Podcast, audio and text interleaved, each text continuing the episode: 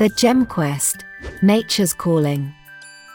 Long, long ago, in the time when dinosaurs ruled the earth, there was a dinosaur named Lily. Lily was a curious dinosaur, full of enthusiasm for exploring the world. One day, while strolling through the forest, Lily stumbled upon what seemed to be a cave she had never seen before. Filled with curiosity, she leaped into the cave to explore. Deep inside the cave lay a mysterious world she had never seen before. Light seeped through the crevices, illuminating breathtaking sights. There were vibrant corals and colorful rocks, along with waterfalls and lakes. Lily marveled at the wonders of this place. Suddenly, a gust of wind blew, and she felt a strange force whisk her away to another location. Lily found herself in an unfamiliar place, surrounded by towering mountains and dense jungle. She felt both excited and amazed. As she explored, she encountered plants and animals that were entirely different from those in her homeland. The air was filled with unfamiliar scents, and she could sense a mystical energy lingering in the land. Approaching a nearby lake, she saw a group of creatures unlike any she had ever seen, playing in the water. They were peculiar but friendly beings with unique feathers and sparkling eyes. Interacting with these creatures, Lily discovered they were intelligent and kind birds. They introduced her to the mystical land and shared their stories with her. However, one day, darkness fell over the land. The sky turned grey, and a sense of unease filled the air. As Lily marched deeper into the woods, she heard footsteps, chirping, and some peculiar noises.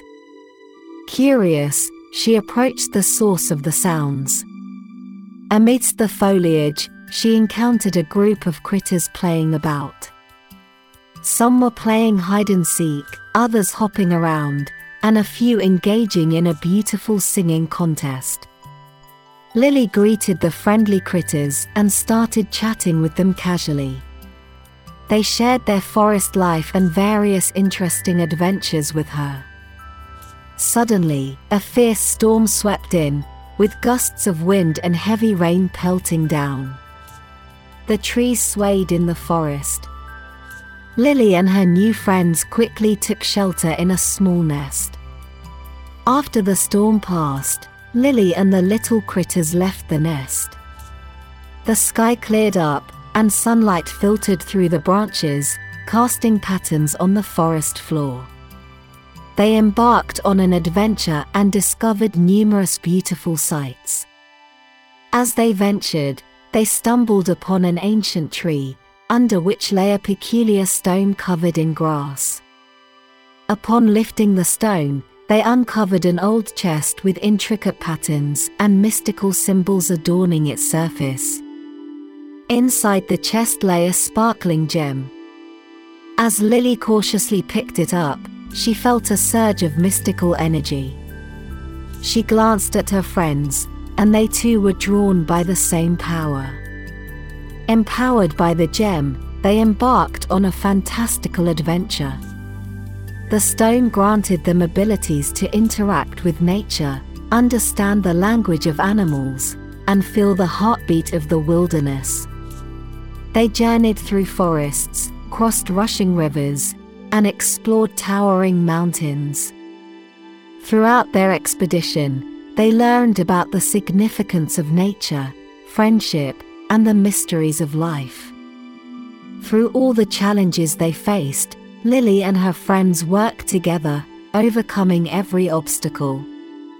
They learned the importance of unity and the strength found in believing in one another. Finally, as they returned to where they began, they felt immensely proud of their growth. Even though the adventure had ended, their friendship and experiences would forever remain in their hearts.